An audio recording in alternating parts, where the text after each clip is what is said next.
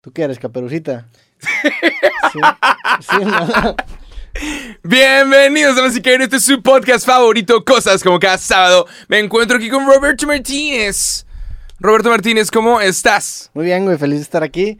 Este es un gran disfraz, güey. ¿Te gustó? Este es el mejor disfraz que, ¿Neta? que me he puesto yo creo en mi vida. O sea, es un disfraz ¿Neta? que realmente me siento muy cómodo. El de hot dog también me había gustado. El de hot dog, está chi- El el de hot hot dog dog- fue tu idea. El de hot dog estaba chido. El de hot dog fue tu idea y hubo gente que me dijo, eres un maldito Jacobo, basta ya. Basta ya, pobre Roberto. Pobre Roberto, y yo de que, güey, fui de este vato y la madre. El de hot dog estuvo chido. Eh, los demás no fueron mi idea, pero este también me gustó mucho. Entonces creo yo que vamos avanzando. Chingón. Yo tengo un disfraz de Drácula, tú tienes un disfraz de... Creo que es caperucita roja y es reversible, está Sí, cool. no mames, Pero es disfraz de caperucita roja. Hasta creo que lo estoy usando al revés. Sí, sí, sí. Nada que lo estoy usando de que, de lo, ¿sabes? Se ve más, más punk así, güey. Sí, pero bueno, quiero pensar que yo también soy vampirito. Según yo pero sí, no, creo que sí lo estoy usando otro, al revés, güey. otro podcast usando un disfraz de mujer. El pasado, el pasado, para la gente que no sabe, te disfrazaste de papas, pero habíamos pedido un, un disfraz de, o disfraces de pareja y nos dimos cuenta que las papas eran un, eran una falda, ¿no? Era, como una sí, sí, falda. era una un- falda, era, una ajá, falda, un un disfraz de camisón. mujer. Sí, era- Un disfraz de mujer.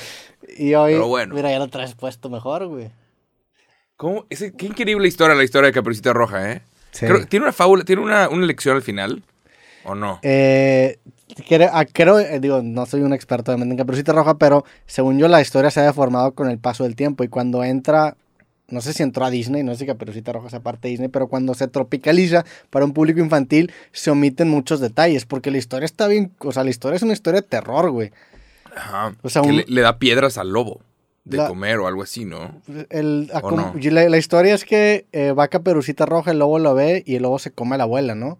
Y después se Ah, disfraza de la abuela, o sea, mata a la abuela y después se está disfrazando de la abuela y, y Caperucita Sí. se empieza a dar cuenta, digo, Caperucita está un poco pendeja, en el sentido de que como no te das cuenta que es un lobo y no tu abuela, ves un vato peludo, pero bueno, es una historia de niños, no hay que ¿Y- y enojarnos. por, por qué tus ojos están tan grandes? Entonces lo empieza a cuestionar, ¿por qué tiene los ojos tan grandes? ¿Por qué los dientes los tienes Para tan- verte mejor. Sí. Y cuando le pregunta por qué tus dientes o tu boca Este- está es- tan grande, es para comerte mejor. Y se lanza. y- Ah. bueno, este era como el Y- juego de y- y niños. ahí como ¿no? que acaba, ¿no? ¿O no? según, yo, se- según yo sí, me imagino que sí. eh.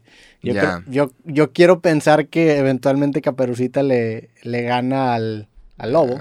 Pero se nota que es una historia, no sé cuál sea la historia original, pero es una historia para advertir a los niños de los extraños. Sí. De, hey, no te vayas con otra persona, no te vayas con el lobo. Es de, de una forma, es como para advertir. Y también hay otra versión del lobo, que no sé, no sé si el- los lobos existen en Europa o nada más en Norteamérica. Seguramente sí existen No, en Europa, sí, ¿no? sí. Sí, claro. Porque pues, el lobo. si, si la historia es el lobo es lo peligroso y no otras cosas, y no el león, claramente es una historia hecha en, en el norte del mundo. ¿Sabes? Por- hay, hay otras historias en donde el animal es el malo, el tigre o el, el tiburón. Aquí, si aquí es el lobo, claramente es una historia del norte. De un lugar en donde hace frío, un bosque, obviamente. Sí, donde hay, donde hay lobos, donde Sí. el lobo es el peligro, donde el lobo se comía a las ovejitas. Sí, Entonces, pero, me pero- imagino que es de una zona por ahí. Digo, podemos buscar el origen de Caperucita Roja. Ya, ya- Ajá, pero hay otra historia de, de un niño que dice, ahí viene el lobo, ahí viene el lobo. Y venían todos los aldeanos. Y es como una fábula. Mira, sí estoy vestido de sí, tú, caperucita. tú- tú eres que, tú literalmente eres Caperucita Yo creí que estaba vestido de vampiro también, chica madre. No, aquí hay una foto que comprueba que sí estás vestido de Caperucita. Digo, Caperucita aquí Straight up.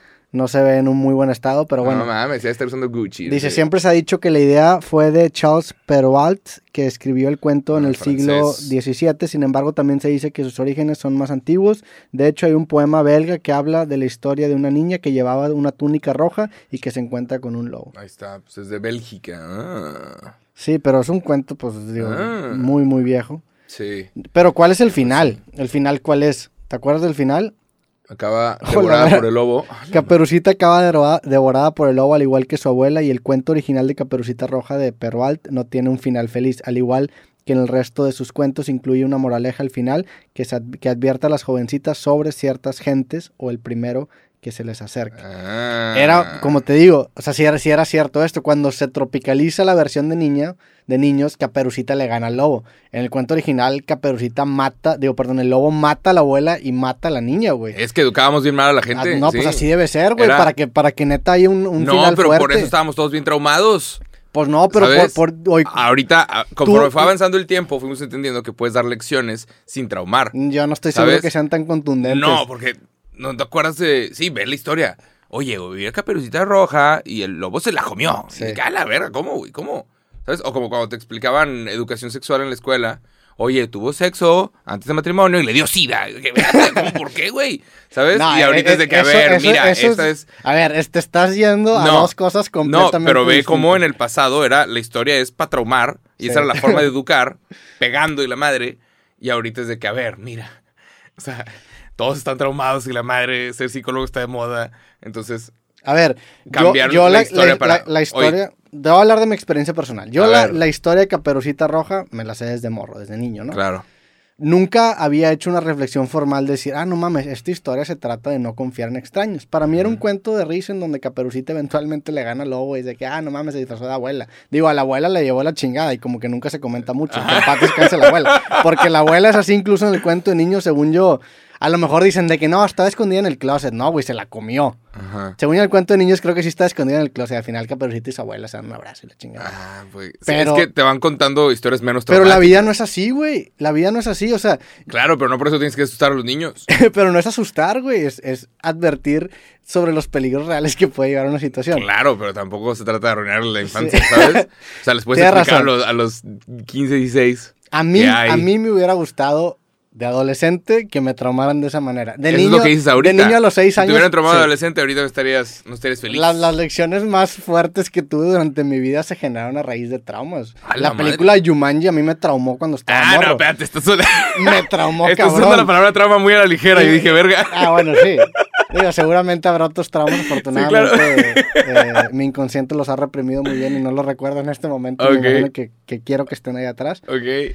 Pero a lo que voy es que para mí la, la historia de Caperucita Roja en mi niñez no tuvo una enseñanza, ninguna moraleja. Fue una historia que, que pues dije, No, ah, es pues, una de esas historias que te cuentan para no confiar en extraños, no Sí. confiar en el lobo. También hay otra, la versión que me gusta es la de la del niño que dice, ahí viene el lobo, ahí viene el lobo. Y vienen todos los aldeanos y el lobo, ja, ja, ja, el niño se ríe porque era una broma. Y otra Pedro vez, y el lobo. ándale, ahí viene el lobo, ahí viene el lobo. Y todos vienen, ja, ja. Y es una historia de no mientas porque cuando sí sea verdad no te vamos a creer. Sí. Y es de, ah, me gusta, es buena historia. Los- no me gusta tanto que los lobos sean villanos siempre, ¿no? Sí, claro. Ajá. Pero te dice mucho de la zona. Claro, esto es- fue en Bélgica. Claramente ese era el problema. Sí. O sea, su problema era el lobo. Pero también creo que no están bien representados los lobos, porque los lobos generalmente atacan en manadas y se mueven en manadas. Y aquí, Sí, aquí está este lobo solitario. Sí, claro. O son pero los coyotes, a lo mejor estoy cagando. era entre el lobo y coyote seguramente. Pero era, era el villano. Sí entiendo por qué podría ser el villano para los aldeanos. Sí, claro. Porque se comían de repente a las ovejas. Las que cuestan. Sí, sí, sí. Que cuestan, ¿sabes? Las estás alimentando por un chingo de tiempo y se ve un pinche animal y se come tu ganado. El lobo también Hijo tiene de hambre, güey. Claro. Pero por eso los aldeanos tenían que... Sí. Así, así extinguieron a, a más, de una, más de una especie de los humanos. Así de hace mucho tiempo decieron, ¿sabes qué? Te vamos a dar dinero por cada cabeza que me traigas de este animal. Y hubo, hubo un lobo o hubo un perro que tenía unas rayas que también lo eliminaron y, y se extinguió. Güey, era- Australia era un continente que tenía una diversidad eh, de animales increíble. Había, güey, había leones de tamaño de elefantes. Los elefantes actuales había leones de ese tamaño. Y el ser humano se encargó de erradicar todas esas especies. Había elefantes todavía mucho más grandes de los que, te- que los que tenemos ahorita. Y el, el ser humano por, eh, por cacería acabó ¿Cómo se llama? extinguiendo. a- a Había uno que era como el de Tasmania, ¿no? Sí. Hubo Uno que se extinguió. Este, pues, es el literal, pues digo, hay una caricatura que se llama El demonio de Tasmania, creo que creo Pero yo. ese es el, el animal que se extinguió. Sí, según yo se, se extinguió hace, hace relativamente poco. El demonio de Tasmania. Ah, bueno, no, esta No. es la caricatura. Ajá. Vamos, vamos mejor a, a Wikipedia y no a, a Wiki. Busca, busca nada más de que animales extintos. Mira, aquí está. El diablo o Ah. demonio de Tasmania es una especie de marsupial Ah, no, diazumorfo de la familia. En la actualidad solo se encuentra en el estado silvestre de la isla de Tasmania, el sur de Australia. Pues está en peligro de extinción, güey. Aquí dice en peligro de extinción. Está a punto de extinguirse este animal. Sí, es como un, un perrito. Es un marsupial, es un- más un ratón. Sí, parece más un ratón, pero... Pero, Pero digo, hay, hay también histo- o sea, hay historias muy buenas que remontan hace mucho tiempo. La historia esta de la morra que se mete a la casa de los osos, ¿te acuerdas? Ah, sí. Esa ¿cómo también es otra historia. También es del mismo estilo, ¿no? es del sí, mismo sí. trip. Chances del mismo autor de la misma colección de libros. Sí, es como del- de la misma época, Estaban ¿no? en 3x2. Sí, a ver. Pedro y el Lobo original, que es del mismo vato, güey. ¿Cuál es el origen de Pedro y el Lobo? Pedro y el Lobo se compuso como un Ah. encargo de la Comisaría para la Educación Infantil de la Unión Soviética. Bendito socialismo, güey. Se, est- se estrenó el 2 de mayo de 1936 en uno de los conciertos de la Orquesta Filarmónica de Moscú. Sí, está muy soviético también eso de si me mientes. Sí, sí, sí. Es una composición de Sergei. Prokilev. Mm. Y el otro, ¿cómo se llama el, del, el de los osos? O sea, es una canción o como- es una obra. Los tres son- Ricitos de oro, de güey. ¿Cómo olvidar Ricitos de oro? Saludos a la gente que está escuchando este podcast que está de que, nada más de que. Pues, güey, la neta Claro. tenía mucha curiosidad. Mira, el cuento Ritos de Oro es una historia de origen anónimo que probablemente provenga de Escocia y que fue popularizada por el Mm. autor, poeta británico Robert Southey. Este es de 1837, este todavía es mucho Son más historias que se pasan entre generación y generación y se van cambiando, ¿no? Sí. O sea, está bien interesante porque cuando, cuando, si tú estudias los momentos en donde se adoptan nuevos formatos, la comunicación siempre es, es muy similar. Cuando empezaron a escribir las historias, los que contaban las historias atacaban mucho a, a los, a los que los estaban documentando o escribiendo porque les decían que mataban la esencia y que no se podía representar de la misma manera. Y eso mismo pasó cuando sale el radio y luego pasa, pasó cuando sale la televisión y lo mismo pasó cuando, cuando sucedió el internet. El medio siempre es muy criticado y estas historias, muchos de ellos son este, orales y incluso, pues digo, el, el vodevil, el vodevil es una, es, es- el vodevil es un género que, que precede al teatro y es este, es estos güeyes que tenían una carreta y que iban de ciudad en ciudad a representar obras, no sé si has visto en alguna película de estos güeyes. Ajá. Este, y muchas de esas historias se contaban eh, en vodevil y eran güeyes que se dedicaban literalmente a ir de ciudad en ciudad a contar historias y, eso, y, y ya no, ya no tenemos eso. Pero bueno, suficiente contexto histórico de nuestros, de tu disfraz. Eh, ¿Tú eres qué? ¿Draculín? yo soy Dráculo. Draculín, soy Draculo. Eh, la neta, no, no sé mucho del, del, del origen de Drácula, solamente sé que me puedes matar Es con una de. estaca. ¿Cómo se llama? Es de Romania. Sí. Romania. Bram Stoker es el creador de uno de los personajes más Rumania. Versionados de la historia de Drácula, pero está inspirado en un personaje real. Se trata de Vlad Tepes III, más conocido como Vlad el Empalador, que fue un príncipe de Rumania entre 1456 y 1462. Crazy, el, ¿no? el Conde de Drácula es una novela de 1897 de Bram Stoker. Qué increíble historia de los vampiritos. Sí. Los vampiros están genial. La La, historia sí. de, güey, viven nada más en la noche y comen sang- toman sangre. sí. Y, "Ah". Yo no podría ser un vampiro porque me mareo con la sangre, Y pero se pueden transformar en murciélagos e irse. Y el murciélago es muy, muy misterioso. sí. O sea, realmente no hay muchas oportunidades de verlo bien. Entonces, ¿Has visto un murciélago bien? sí, claro. Es asqueroso, güey. Sí, sí, sí. Es una rata con es una alas. rata con alas. es una rata con alas. Y los escuchas a veces en la noche. Sí. Existen en Monterrey. Yo los lle- he llegado a escuchar en la noche. En, en todo, todo Nuevo León existen. Nada más escuchas el... ah, no va a hacer el sonido.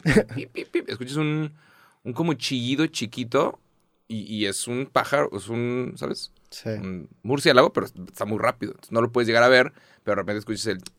el Sí, sí, lo sí. estoy haciendo muy mal, muy mal. No, pero sí es así. Pero sí, sí, sí. Y, y tenemos, de hecho, una, una cueva aquí en Nuevo León que tiene un montón de murciélagos. Está en Santiago, ¿no? Sí, pero hay, hay una cueva, la cueva de los murciélagos. Tenemos una cueva aquí en Nuevo León que si tú vas a un, esa mera, Sí.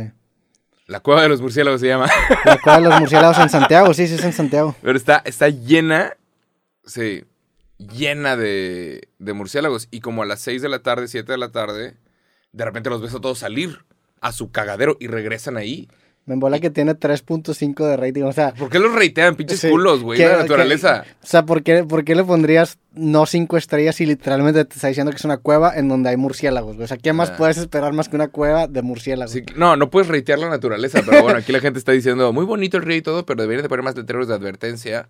Había tres perritos por el área de los baños y de repente se fueron todos corriendo para la montaña. Empezaron a llorar mucho y solo regresaron dos.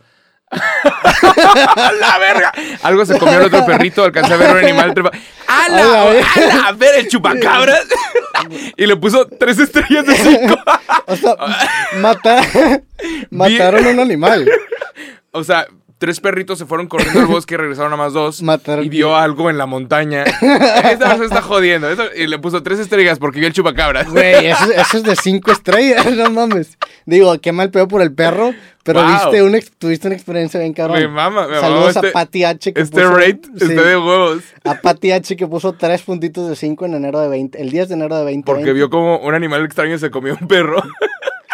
¿Qué estará haciendo esa, esa persona en este momento, güey? No sé, pero está bien raro estar de que rateando. lugar- los lugares naturales no se ratean.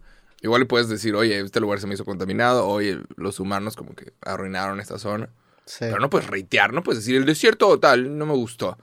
No es de- que te guste, es la Sí puedes reitear, o sea que puedes, puedes. Es la Pero eso es una mamada reitear, sí. ¿No? O sea, es un no es un restaurante. El restaurante puede descalificar tu experiencia. Había muchas piedras. Pues sí, es la naturaleza. Digo, si, si, si vas a un lugar que se llama Cueva de los Murciélagos y no ves murciélagos, si dices de que, oye, carnal, yo sí le pones, yo es como Patty, Pero- porque Patty pero nada no más tiene, cuesta ir. Patty tiene un aporte, o sea, Patty hizo esta cuenta en TripAdvisor y solamente ha escrito este review. Está chistoso.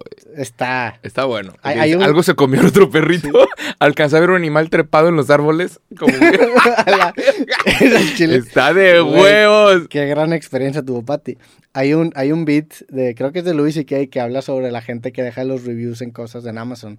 Ajá. Y dice, güey, ¿qué tipo de persona tienes que ser para dejar un review de dos páginas tamaño carta Sí. de una licuadora, güey? Pues es un perfil muy No- curioso. ¿No, güey. los aprecias mucho esos, esos comentarios? Sí. Yo los aprecio un verbo. Demasiado. Es como la gente que, por ejemplo, yo no tengo tiempo de reportar en Waze en donde hay un choque, pero yo aprecio mucho que en Waze, esta aplicación de que es un GPS, aprecio mucho que la gente reporte cuando ve un choque porque eso hace que las líneas de tráfico Pero, cambien. pero no funciona así, güey. O sea, según yo, a, a como yo tengo entendido, porque a mí me ha pasado con esta aplicación, Waze, conforme a tu comportamiento, deduce qué es lo que está pasando y te manda una pregunta. Te dice, oye, aquí hay un choque y nada más le picas sí o no. ¿Ah, No es- sí, no es como que. a- Así lo tengo entendido que funciona yo, Mm. porque me ha tocado, por ejemplo, antialcohólicas, pasas y te pregunta Waze, ah, ¿estuviste en una antialcohólica? Y le pones sí o no.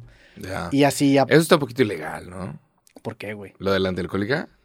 Pues- Reportar en dónde está. La idea de la antialcohólica es que la gente no sepa y que el imbécil que esté Sí. tomado manejando sí se ha detenido por las autoridades. Yo no estoy, no sé si estoy muy de acuerdo con en general el concepto de antialcohólica. Claro, Es una idea muy pero- noble porque impide un poco que la gente maneje borracho. Es Ah, algo ¿quién- terrible o sea- que no debe de hacer las personas. Pero también se presta para muchas prácticas que caen en el Sí. en la Es- prepotencia. la antialcohólica es como el Consejo de Seguridad de la ONU. Que mucha gente dice, el Consejo de Seguridad de la ONU no sirve. No sirve. Y es de, no sabes si no sirve porque no sabes todo lo que se ha evitado. Nada más por tener a todos estos países hablando de frente, no sabemos todo lo que se evitó porque existe el Consejo de Seguridad de la ONU. Lo mismo pasa con la antialcohólica. No puedes medir qué tan efectivo es porque no puedes saber cuánto se evitó. O sea, no puedes saber qué vidas se hubieran perdido. ¿Sabes? Imagínate que no existen las antialcohólicas y de repente, ¿sabes? Choque y medio, a- a yo, yo no estoy diciendo que, que- que no existan medidas para implementar para que la gente no maneje borracho. En- si me preguntaras a mí, lo que lo ideal sería, oye, carnal, tu carro debería tener por ley algo que te permita soplar para ver si estás en el estado correcto para manejar o no. Eso para mí debe- debería ser el deber ser. Y no es algo difícil, güey. O sea, la neta es que los carros lo podrían empezar a implementar. Sí. Entiendo y me gusta la idea de que se, se reduzca el, el manejar borracho mediante estos oper- operativos. El problema es que muchas veces están operados, vale la redundancia, por gente que no... eh, pues que, que de repente hace lo que quiera, güey. O sea, estás en, un- antialcohólicas estás piratas. en una posición de poder, punto. Y, y- Sí. y, pues en teoría eh, no te deberían detener si no tienes o, si no, no tienen por qué sospechar que estás haciendo un crimen. Sí. Sin embargo, la manera en la que se justifica la antialcohólica es que, bueno, como es para todos, sí se puede. Pero pues muchas veces no se usa así, ¿no? O sea, la neta es que un- una patrulla te puede tener en, en la calle, pues ni modo que le digas que no, güey, te lleva la chingada. Digo, Yo- saludos a todos los antialcohólicos, Ah, cero fallas con todos A mí me han saludado. A mí también me ha tocado. Afortunadamente nunca me he visto en una situación en donde Sí, esté claro. pegando una antialcohólica. Sí, no mames. No, pero... pero siempre me han tratado chido. sea, yo respeto a las antialcohólicas que están de repente con la grúa y con la ambulancia y con... Ok, es, es algo de gobierno, está hecho para prevenir cosas. Pero también me han tocado al- antialcohólicas piratas. Pirata, Sí, claro. Que de repente una patrulla se pone en un lugar, no hay ni ambulancia, no hay ni grúa, no hay nada. Nada más está ahí puesta y decidió bloquear media calle. A ver, ¿trae algo? Sóplele. Sí, es a lo que Y, voy. y te- le soplas a la cara del güey. Y, ah, pásale. Y, y está buscando a alguien en específico, está buscando a alguien a quien asustar y sacarle mordida. Sí. Y eso también existe. Eso, es- eh, y eso es lo que me molesta, el, que como existe este presente, esto se vuelve mucho más común. Eh, yo no sé, güey, a mí no, no, no se me hace algo tan descabellado que antes de manejar, incluso que, a lo mejor que no lo pongan en los carros, que tú lo puedas poner, güey. O sea, que tú puedas poner en tu carro, así como no se pueden polarizar los vidrios, a- hacer algo así se me haría algo mucho más efectivo y que no se preste tanto a... Pero bueno, pues también este, no, entiendo que no en todas partes de México se podría implementar. Sí. Yo en mi experiencia en Monterrey no lo veo tan lejos, pero pues si me dices, oye, carnal, vas a ir a no sé dónde chingados, pues a lo mejor ahí no se va a poder. Porque también... Eventualmente vamos a poder estar hasta el culo en el automóvil porque se van a manejar solos. ahí vienen, güey. Eventual, sí, creo que se retrasó tantito, Se retrasó lamentablemente. Un chingo, ¿eh? sí.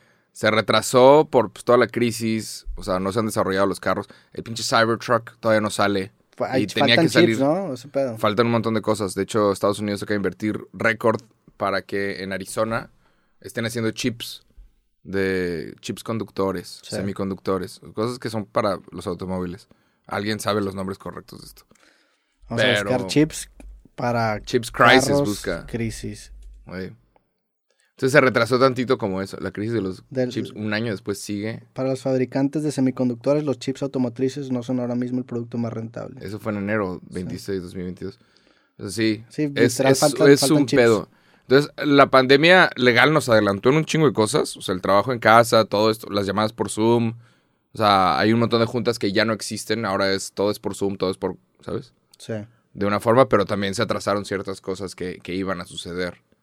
Como Los carros que se manejan solos. el software, Pero- el desarrollo del software de Pero los también eso, eso va a pasar en Estados Unidos y en México se va a tardar la neta un chingo de tiempo. Claro. ¿Quién, bueno, Pero quién no sabe. le dudes, ¿eh? Sí, Ajá, pero por ejemplo, eh, si nos vamos al tema de carros eléctricos, güey, o sea, comprar un carro eléctrico en México para viajar no es algo viable porque no Claro. hay no hay dónde recargarlo Sí, en todos lados. Todavía no estamos ahí. O sea, si tú, tú compras un carro eh, eléctrico en Monterrey, eh, es pensando en viajar Sí. a Estados Unidos. O sea, no te puedes ir de aquí a Oaxaca, o, a lo mejor sí, pero yo, como tengo entendido, no te puedes ir de aquí a Oaxaca con tu carro eléctrico. Yo, la gente que conozco que tiene un Tesla, o sea, sí es nada más para aquí y todos van a las mismas plazas porque son las cargar. que tienen los, los de estos. Sin embargo, en Estados Unidos sí existe esa ruta en donde están las plazas Sí, mucho más comunes. Está un poquito, un poquito más acomodado. Eventualmente se va a poner aquí todo. Y, y vamos a ver cuánto nos tardamos. Eso va a estar bien interesante. Sí. Y va a ser, seguramente va a ser una de las conversaciones en el próximo debate presidencial. Faltan dos años para eso. Pero, ¿qué, qué ves tú más cercano? ¿Los carros que se manejan solos en México o car- más carros eléctricos? Carros eléctricos primero. Es que fal- falta la infraestructura. Yo creo que sí le falta Sí, un chingo, no, la neta. Pero ¿qué, qué- pero qué tan difícil es la infraestructura de automóviles eléctricos? Pues Y ojo, de qué ojo, no, cobertura. hay gente, hay gente que está diciendo, ¿cómo se te ocurre hablar de esto? Cuando tenemos otros problemas. Esto va, va a suceder. Y tú ves ahorita todos los las marcas de automóviles, todos su plan de aquí al 2030, que faltan 6 años, 7 años para eso. 2022, estamos faltan 8 años. 7 años. Todos dicen automóviles eléctricos para el 2030.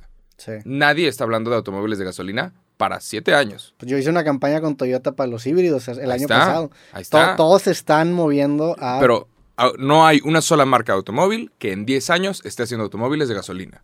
Entonces, posiblemente no es inteligente invertir en refinerías, porque es una inversión que te va a durar cuánto, ¿10 ¿7 años? ¿10 años? ¿20 años? No es inteligente gastar los miles de millones de dólares en refinerías cuando puedes gastar los miles de millones de dólares en hacer, güey, un hospital estúpido por estado, cabrón. Entonces, eso es lo que mucha gente a veces se queja sí. del actual gobierno. Es de que, güey, si puedes ver el futuro, puedes ver lo que está pasando. Googlea, métete a la página de Ford, ve. Nadie va a sacar automóviles de gasolina. No vamos a estar usando gasolina. Y pone que de aquí a 50 años este, ah, todavía haya automóviles de gasolina. Eventualmente va a ser un lujo. Yo, yo creo que los automóviles de gasolina en México sí les quedan 50 años. Yo en Estados Unidos sí en 2030 sí veo ya popularizándose Sí, mucho más. los- a-. Pero, pero sí- Empiezan a bajar los, incluso hasta los carros chocolate y, y ahorita mucha gente dice, no, es que están bien caros. Claro, el primer celular costaba 18 mil pesos. y ahorita, ahorita- valen 50 mil Claro, pero ahorita también hay celulares de, de 300 pesos en el Sí. Oxxo. Sí, y, O y- sea- y los celulares ahorita que son igual de caros compiten ya con computadoras. Claro. Sí. Entonces, eventualmente eh, vamos a hacer ese cambio Y también hay mucha raza que tiene el argumento de, pero es que el, el petróleo también se utiliza para hacer plásticos y cosas. Es el menos del 5%. O sea, y ya tenemos los suficientes barriles de petróleo en todo el planeta para encargarnos de eso. Ya no tienes que estar extrayendo más. Y de eso se están quejando en Inglaterra. Podemos hablar de eso si quieres. A ver, echa. Los vatos de Just Stop Oil. ¿Viste la protesta? No, ¿qué es eso? Uy, déjame, vamos a grabar tu reacción. Ve la protesta. Busca Just Stop Oil. Van, que es con B, güey. Bangkok. No, no, no, no, no. Van V Ah, A eh, N. ah, ya, Van el que aventaron la, la, Gogh. la mamá Sí, esa. sí, sí, sí, Sí, sí, sí. sí, lo vi. Echaron salsa de tomate a Ah, no, no sabía una que era, que era pintura. Just Stop- una pintura de Van Gogh, sí. Sí, eso, eso, esa foto. Ya. Ándale. Una pintura de Heinz. Excelente Dos- publicidad, ¿eh? Dos, Aquí ac- tenemos- dos, dos activistas eh, fueron al museo. ¿Dónde está este museo? Es el Museo Nacional de Inglaterra. Ah, De Inglaterra. Y esa pintura vale 80 millones de dólares. Es una de las nueve pinturas de girasoles de Van Gogh. lle- llevaron una lata de sopa de tomate, Ajá. Y le echaron. como la de, la de ¿cómo se llama el artista que Como pinta la las de Andy Warhol. Andy Warhol? Y la aventaron al ¿Qué cuadro. tal? Que me imagino que el cuadro estaba protegido. Sí, está O protegido, sea, no le está bajo un vidrio. eh, reportaron leves daños al marco, el cual también es un marco bastante antiguo y pues lamentable. Hay Sí, pero el marco- pequeños daños. El marco, eh, la neta, pues, pero parece que sí las van a castigar. O sea, eso, es, eso tiene un nombre, es vandalismo. sí. No puede, tienen que dar un, un castigo ejemplar para las personas que se metan a los museos y dañar propiedad que es privada. O sea, hay un dueño de esa pintura que lo está prestando al- al museo. sí. Pero al mismo tiempo, de lo que se están quejando es, oye, nosotros intentamos, intentamos protestar pacíficamente y nunca nadie nos escuchó. Y ahorita la primer ministra de Inglaterra acaba de decir que van a sacar más petróleo del norte de Inglaterra. A raíz de que ellas aventaron sopa No, no, no, de que era, era una cosa de economía. Estaría cabrón que tuviera el efecto contrario, güey. ¿Qué? de que, De- ¿sabes qué? Por coraje vamos a chingarnos todavía más. Me imagino que tienen un punto, la neta es que sí. Sí, no creo que tengan malas intenciones. Pero, el... Sí, pero también tienen un punto de que, oye, carnal, pues estoy protestando pacíficamente y no, no pasa nada, güey. Greta Thunberg protestó pacíficamente. Greta Thunberg. No la bajaban de loca. Entonces, pues ahí está el siguiente nivel y vamos a ver qué es lo que hacen.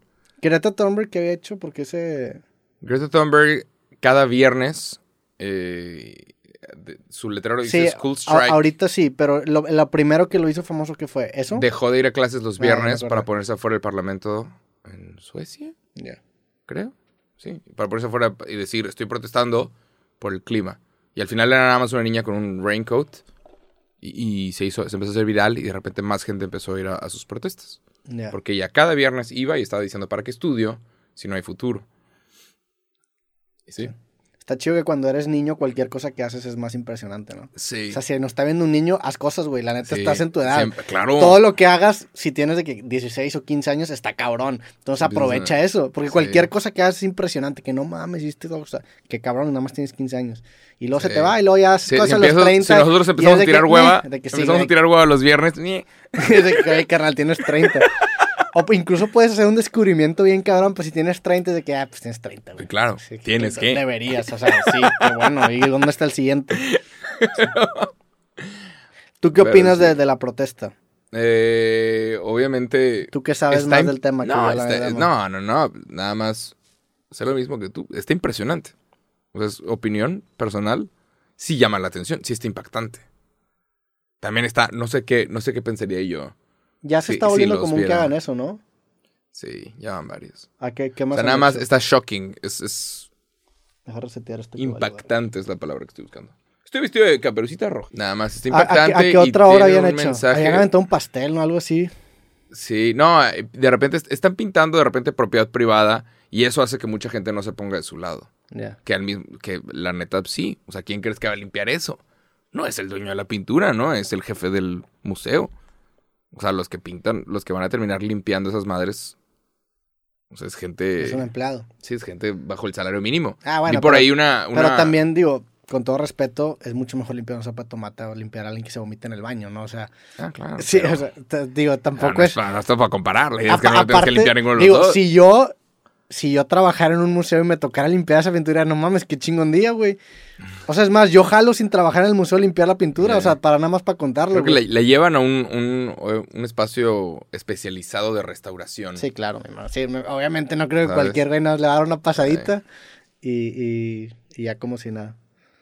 Pero, pues bueno, eso pasó entonces. ¿Qué, qué opina Heinz? La marca esta de tomate. ¿Quién de- sabe? eh? Pero qué increíble. Pero siento que no es buena publicidad, ¿no? Mm, pues no sé. Nada más la están mostrando. Me dieron ganas de una sopita. ahorita. Siento que, digo, no sé si Heinz tiene algo que ver porque están enseñando la lata, pero siento que lo hubieran hecho con Campbell, ¿no? Que era la que pintaba Ya. Warhol. No sé si es como... ¿Qué significa? No sé si parte de su protesta era una cosa así de, oye, ¿qué vale más esta pintura? Porque la pintura vale 80 millones de dólares. No sé si su protesta tuvo algo que ver Ah. también con la comida para la gente. Ya. Porque están en crisis en Inglaterra, ¿eh? Así como los ves. Sí. Mira, ahí está arriba en medio. Why they treat tomato soup. Ahí está. Ah, después, después platico. Es, es una niña, ¿no? Tiene muy, o sea, se Sí, sí, sí. I want to make one thing perfectly clear. Quiero hacer una cosa clara, no le hicimos ninguna, ningún daño a la pintura. O sea, se sabían que no le iban a hacer daño. Pero sí generó, pues la neta es que sí generó bastante ruido mediático. Me imagino que, no sé cuál se, qué, qué es el castigo cuando haces esto. Digo, si tú lo hicieras a tus 30 años te iba a la chingada. Ah, claro. te Siendo- meten- en, en siendo México, mexicano. en México te meten un macanazo Sí. en la cara. nada más porque estabas cerca del lugar. O sea, Sí. la chingada. Siendo mexicano en, en UK, según yo, nos lleva a la verga si hacemos eso, ¿no? Sí, claro. No, aquí es bien diferente. Aquí te llevan un cuartito, ¿sabes? Y te, te electrocutan. Mira, dice, estamos usando estas acciones para agarrar la atención de los medios y hacer que la gente hable sobre esto. eh, y eso, esa, esa resistencia civil funciona. La historia nos ha enseñado. Pues sí, nada más lo hicieron para Ey, es, es nada más impactante. atención mediática. Pues bueno, Órale. Pero bueno, eso pasó. eso sucedió. Yup. Este, ¿qué más, güey? Estábamos hablando de, de Casey Neistat antes de empezar el podcast. ¿Viste que empezó a hacer videos? Sí. Otra vez. Qué refrescante, ¿no? Se Sí. aburrió. Se aburrió. No existe tal cosa como el retiro. Te aburres. Tiene, tiene un estilo bien cabrón, la neta, Me- el vato. me mama, y y mama. sigue, la neta la sigue Lo teniendo, güey. ¿Viste su video de ayer? El de las bike lanes, la- Sí. la, el res- la respuesta. Eh, ¿Viste qué bueno es el cabrón? Porque decide hacer la matemática en un carro de policía. Sí, se mamó. Yo, yo estaba viendo eso y fue que, como, güey, obviamente eres una verga. O sea, cabrón. Me imagino que... O sea, que no me atrevo a hacer eso. A ver, vamos a ser honestos. ¿Tú crees que el vato le haya valido verga y con un Sharpie a rayar Creo que patrulla? sí, No creo- creo. Tú estás poniendo no? en evidencia que cometiste un crimen. Lo es. Según yo, sí, vandalizar una patrulla debe ser un crimen. Claro, pero no será de los que se borran. Ahí pare- no ahí se, yo, yo analicé y- y se veía como un Sharpie, ¿no? Es que, o sea, es que nunca he ido a Nueva York a buscar un carro de policía vacío. ¿Crees que sea noticia Casey Neistat Pat Patrol? No, no le hicieron tanto pedo. No. Pero yo también vi esa parte y a mí me llamó un chingo la atención Yo de que, güey, qué, verga. qué juegos de vato Es estar haciendo un- una multiplicación en una patrulla Para y los- ahí dice NYPD. Oye, para los que no saben, Casey Neistat es de los mejores youtubers. El vato llegó con un estilo y todos se copiaron de ese estilo. O se inspiraron, como quieras. Pero todos agarraron el estilo de Casey Neistat. Y, y vayan a verlo. Ese güey es el original. Mm. Todos se... Sí, Es sí, que- sí. No, su estilo de filmmaking, de empezar con una toma abierta y en... en- El, su- ahí te va. El, el estilo de Casey Neistat en los vlogs se me hace muy original. Y se me hace que es el güey que empieza ese formato. El estilo de Casey Neistat para con- contar una historia Ajá. está bien influenciado en su carnal, Van Neistat, que también tiene un estilo muy Claro. similar, y en un artista que se llama Tom Sachs. Que el vato como que está peleado con él porque nunca habla de él. Mm. Y el güey, antes de empezar a trabajar, él como independiente trabajaba junto con su hermano en el estudio Tom Sachs. Ellos dos hacían los videos. Y justo me aventé un podcast de esto en, en el de How I Build This, que te lo, te lo recomendé hace como dos episodios. Y el vato no menciona a Tom Sachs, pero sí trabajó con Tom Sachs. Me imagino que por lo mismo, Tom Sachs a lo mejor le quita un poco de crédito además porque el filmmaking sí lo tenía entre Van Neistat y Casey Neistat, pero... Sí, pero eso de, güey, voy a poner Pero, la para, cámara aquí. pero innovarlo en el, en el videoblog, tratar como una pieza de cine un blog, eso sí es 100% de Casey. Neistat y fue lo que revolucionó completamente Bueno. el formato. Pueden ver los videos de Casey Neistat. El vato de repente pone en, su escritorio una cámara, está prendida. El güey sale de su departamento, cierra el Sí. departamento y el video empieza cuando el güey abre el depa, entra y corre hacia la cámara y dice, ok, te voy a contar una historia. Y es de que, güey, ve todo lo, que- o sea, todo lo que hizo para esa escena y así tiene muchas. De repente el güey dice, Sí. vamos a ir a correr. Y pone la cámara Eso en un está bien, lugar, cabrón. corre, regresa por la cámara, la agarra, sigue corriendo, la pone en otro lugar, corre, regresa. Aparte en Nueva York, güey, y aparte Sí. siendo así de famoso, güey. Sí, sí, sí. Porque tú ahí dices, bueno, es un vato anónimo, pues lo puede hacer sin que nadie lo moleste. Es Casey Neistat y estar haciendo eso en público, pues también que la gente te pide foto, que hay gente, pues, o sea, Está, Es increíble. está muy cabrón el vato. Increíble el güey. Y aparte el güey graba en patineta, Ajá. se mete estas tomas con Son Un montón de drones. tomas. Siempre está usando la última tecnología para Está hacer sus muy videos. cabrón el vato. Y, bueno, para los que no saben, el vato sacó un video el día de ayer donde está quejándose de las líneas de bicicleta porque no las respetan y decide hacer una matemática. Y la matemática que decide hacer, agarra un Sharpie y raya un, un carro de ese. Una patrulla, sí. sí, una patrulla. Regrésate. Esa foto, ahí está. Sí, aquí está. ¿Será esa? Pues haz Ah, de pero- cuenta, haz de pero cuenta que hizo esto.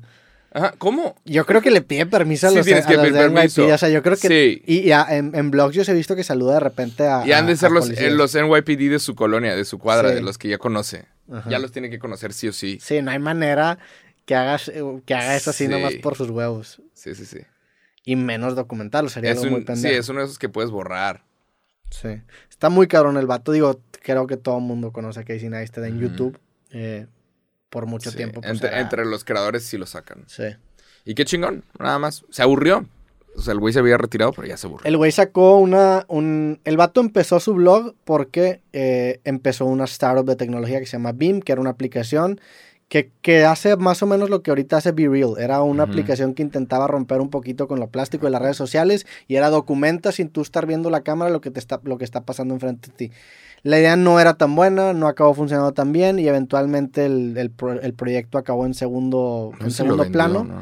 En segundo plano y el vato se el vato inició su blog para compartir justamente su empresa de tecnología. Mm. Ya hacía comerciales en ese momento y ya se dedicaba a eso, pero empezó el blog para eventualmente hablar de BIM, que era su, su empresa.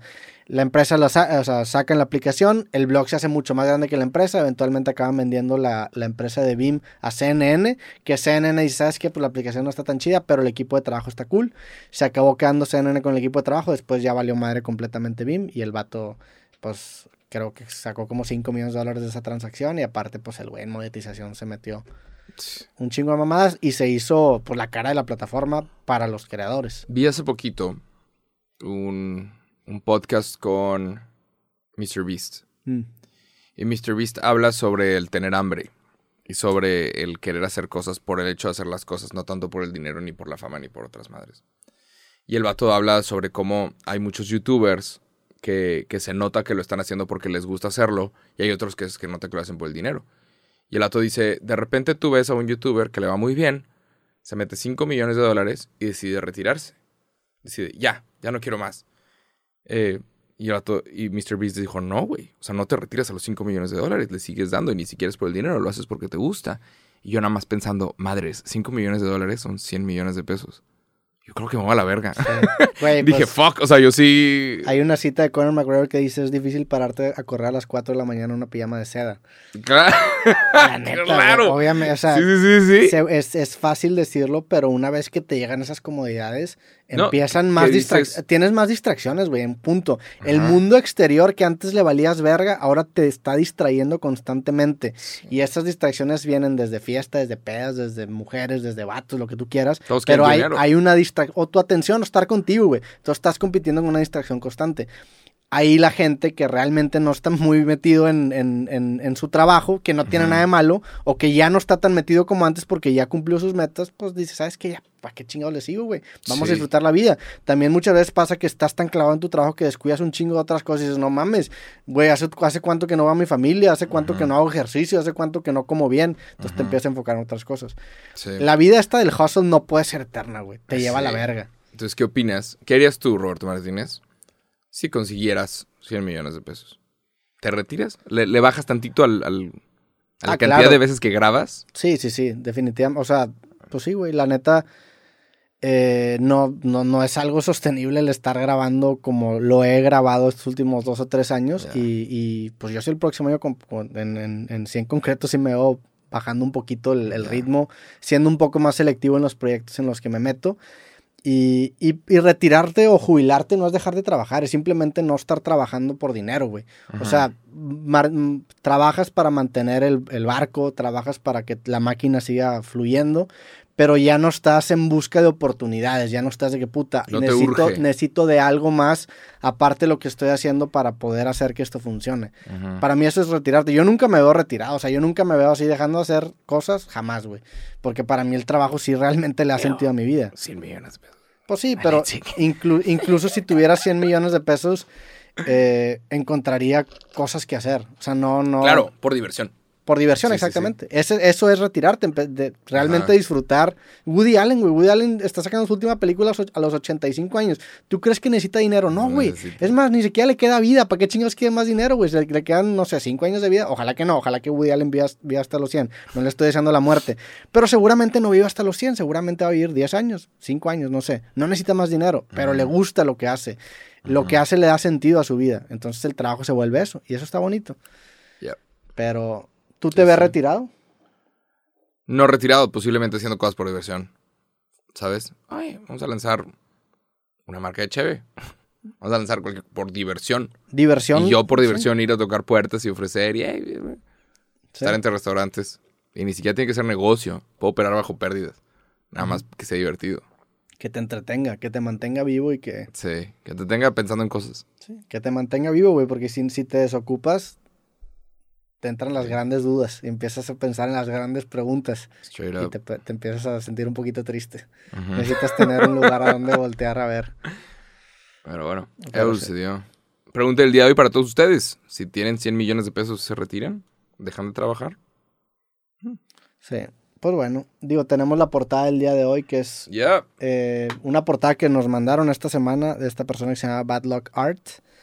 Es Shout out. Está con- padre, está sí, bonita. Una portada con los disfraces de la vez pasada. Te tengo la historia de terror del día de hoy. Ah, sí, cierto, falta la historia de terror, Me acabo de acordar de ese pedo. A ver, échate la historia de terror. Me acordé porque empezó a hacer frito y me trajo esta memoria de hace unos 15 años, cuando yo tenía 16 años. Me sucedió algo traumático, ahorita que estamos hablando sobre esconder las cosas y sobre traumas de verdad. Me sucedió algo, algo que sí llevo un rato escondiendo y pues ahora, no sé, empezó a hacer frito, me acordé de esto, lo voy a mencionar. Nada más. Aquí les va la historia de terror de el día de hoy. Eh, shout out a HEB por regalarnos los disfraces. Un saludo. Un saludo. Quiero, quiero vender la cerveza por ahí. Met- Metan mi también ahí, ya andamos mamando raza. Hagamos una junta pronto, por favor. Pero- Eh, aquí está la historia de terror de el día de hoy. Esto me sucedió hace 15 años y se llama Cuidado con las piedras. ¿Ok? Ok. Hace 15 años, en un mes de octubre, empieza a hacer frío. Y, y esto ahorita va a ser porque es relevante. Fui a Chipinque con unos compas. Para los que no saben, Chipinque es un parque aquí en Nuevo León que está bien bonito. Es un parque natural en donde puedes subir ciertas montañas por ciertos caminitos. Gran parque. Sí, excelente parque. Chipinque está chingón. Y cuando vengan, vayan a Chipinque.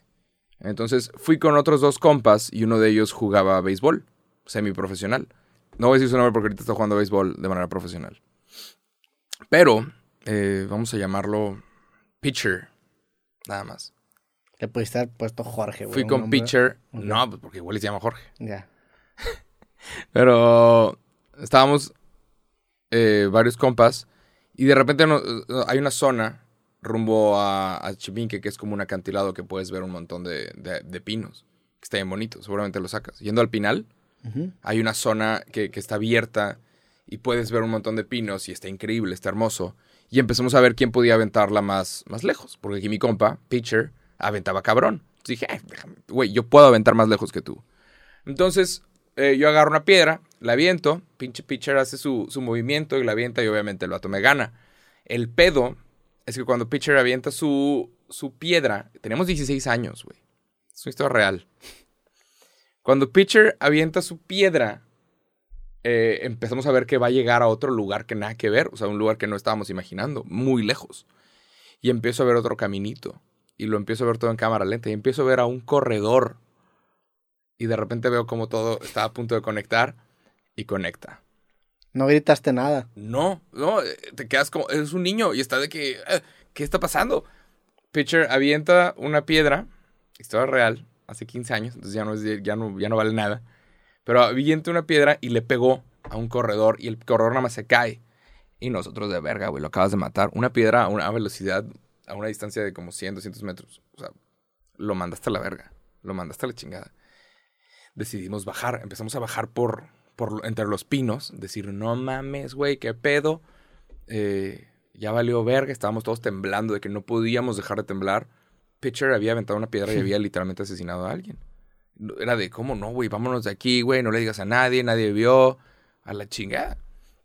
Empezamos a bajar y cuando, cuando estamos a punto de llegar, escuchamos un rugido. Y se aparece un oso negro americano con dos bebés en Chipinque.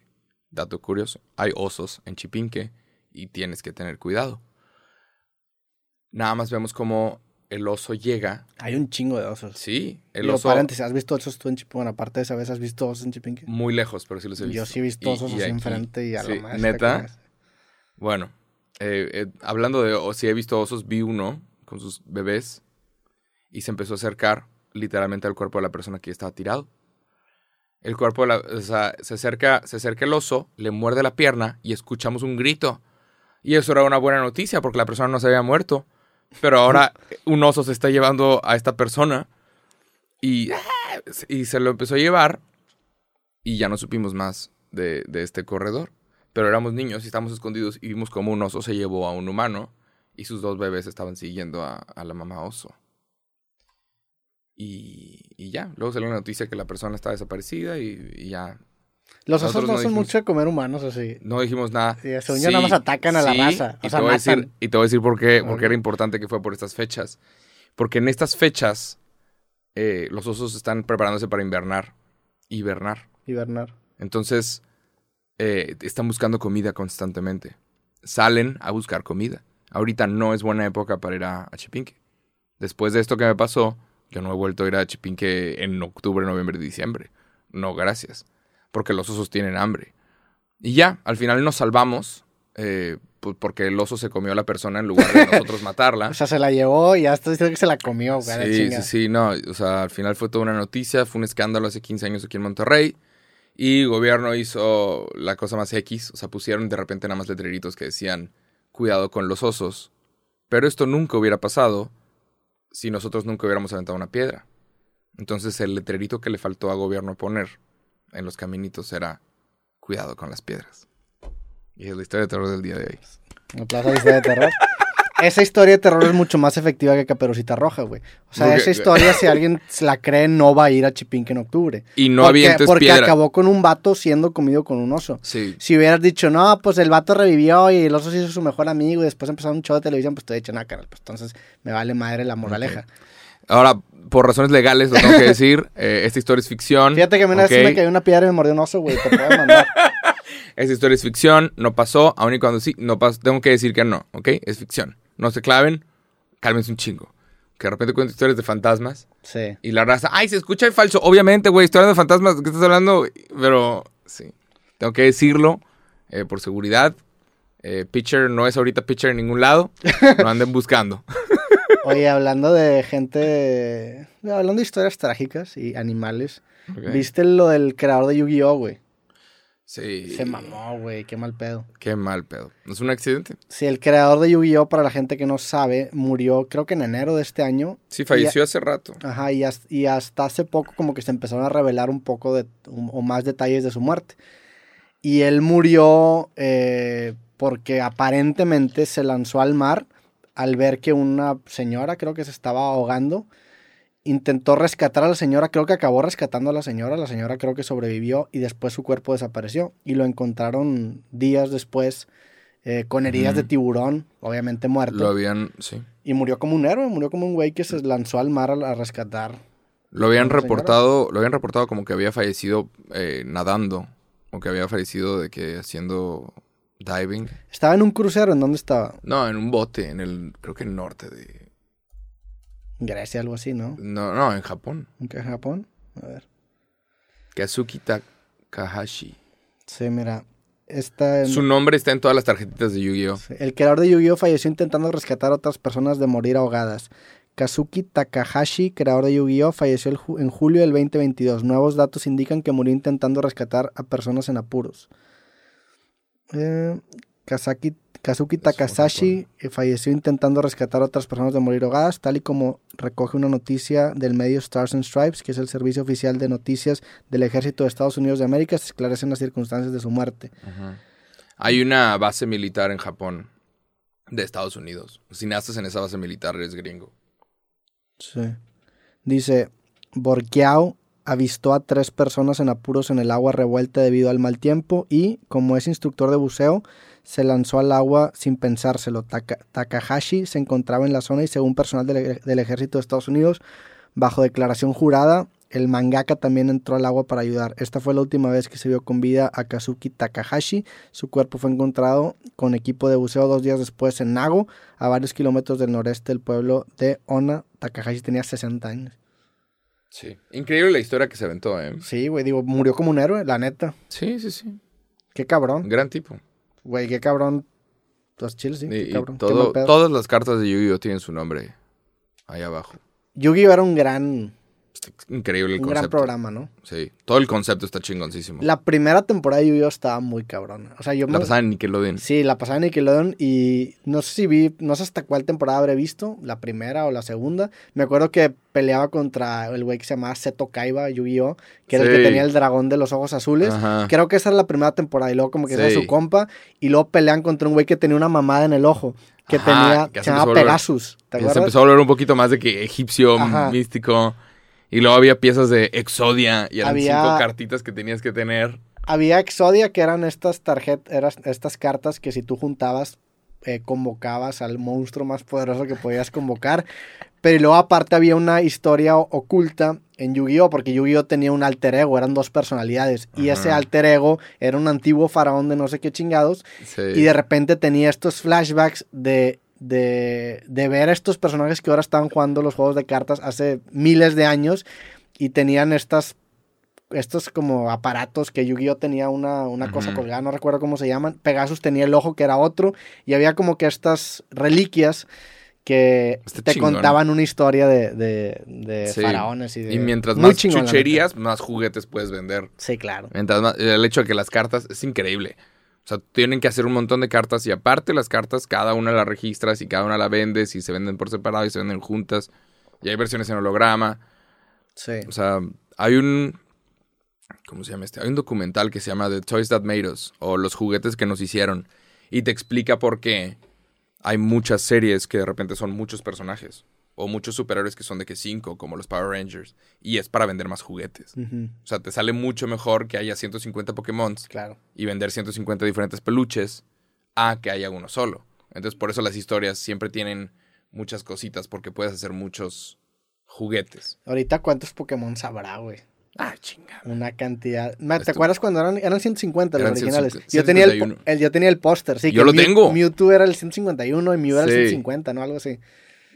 Ajá, creo que Mew era el, el no oficial, y Ya. era el 150, y- creo. No, porque Mewtwo, según yo, era el, pues, Mewtwo, Mew 2. Según yo iba después de Mew.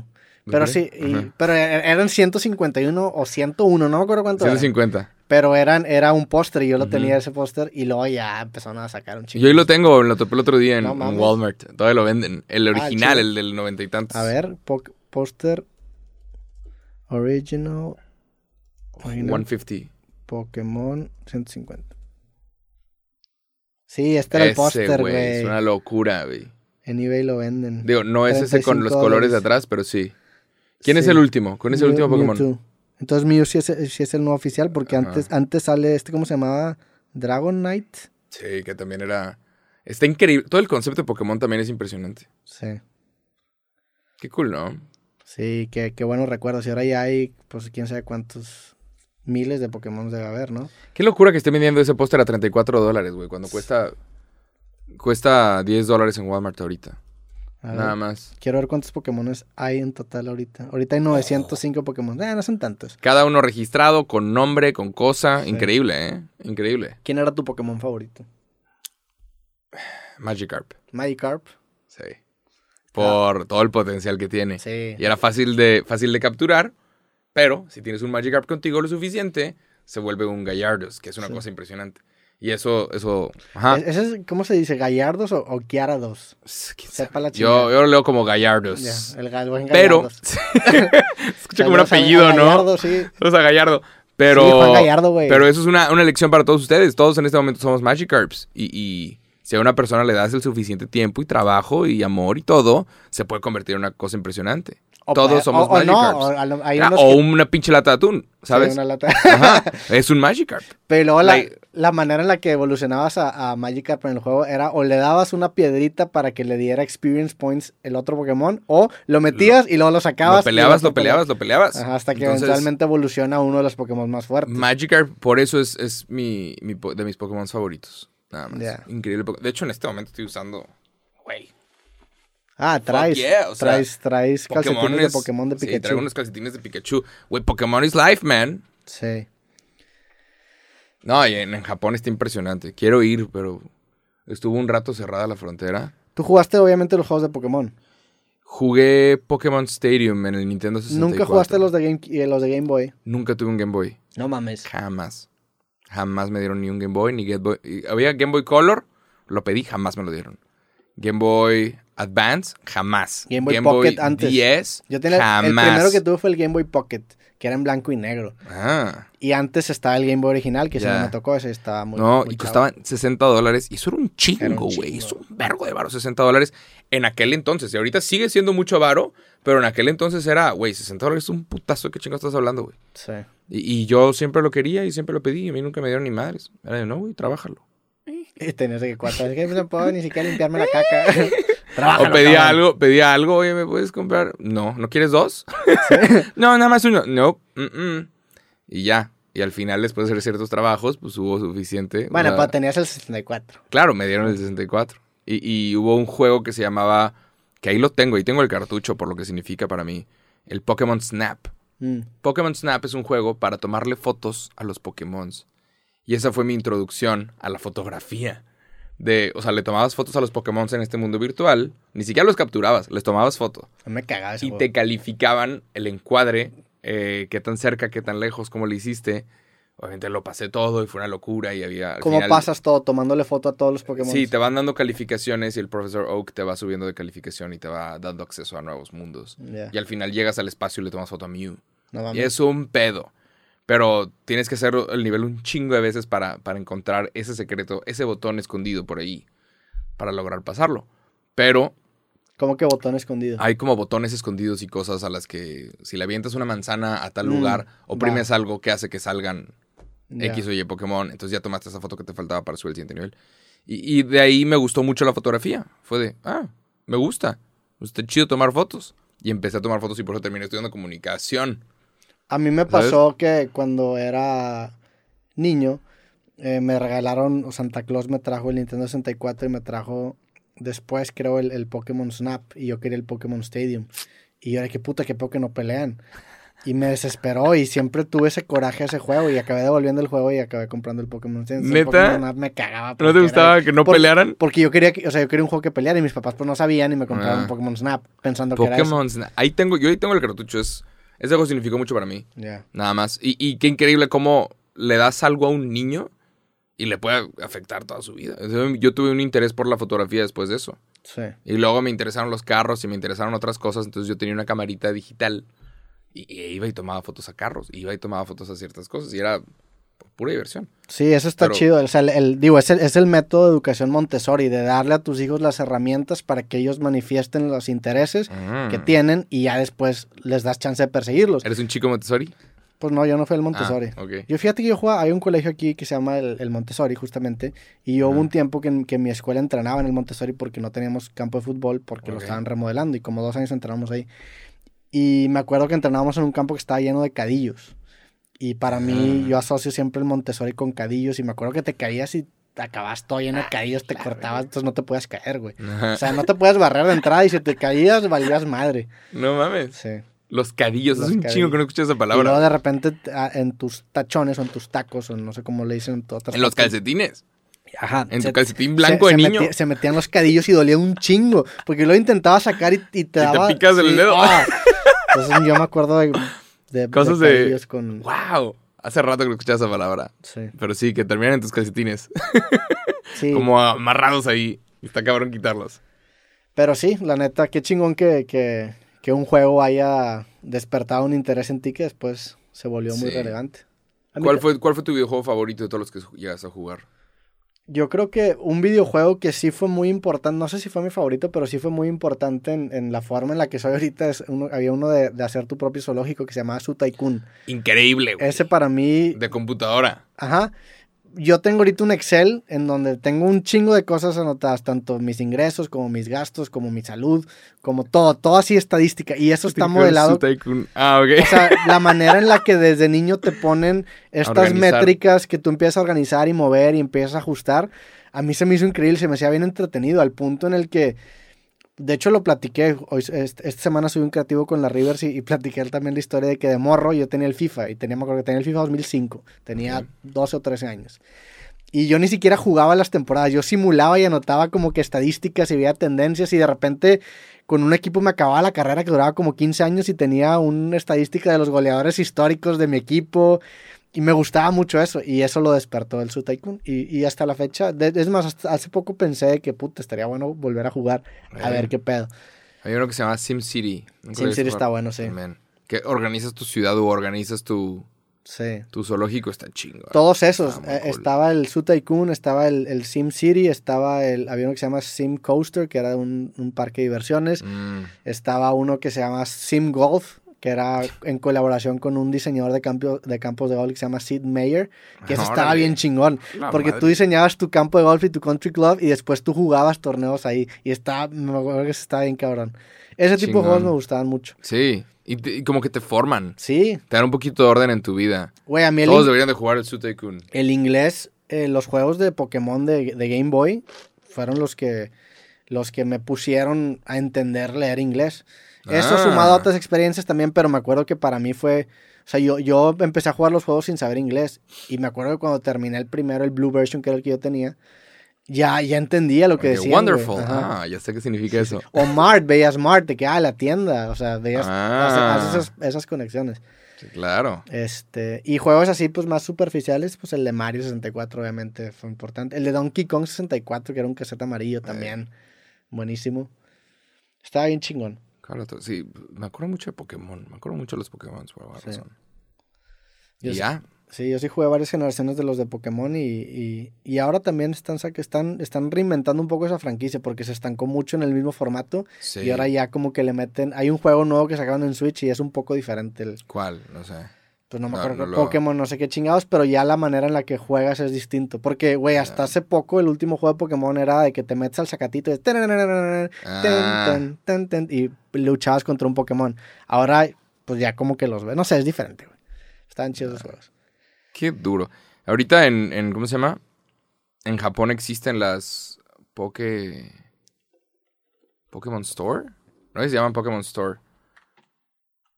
¿Te te trabó aquí o qué? Se acabó la pila este pedo. Mm. En Japón existe esta, la Pokémon Store, o hay varias. Había una que hicieron muy bonita y era para las Olimpiadas. Cuando fueran las Olimpiadas y el mundo fuera a Japón, iban a ver una cosa increíble con un Mewtwo de que en un tubo en medio, y locura. Ya.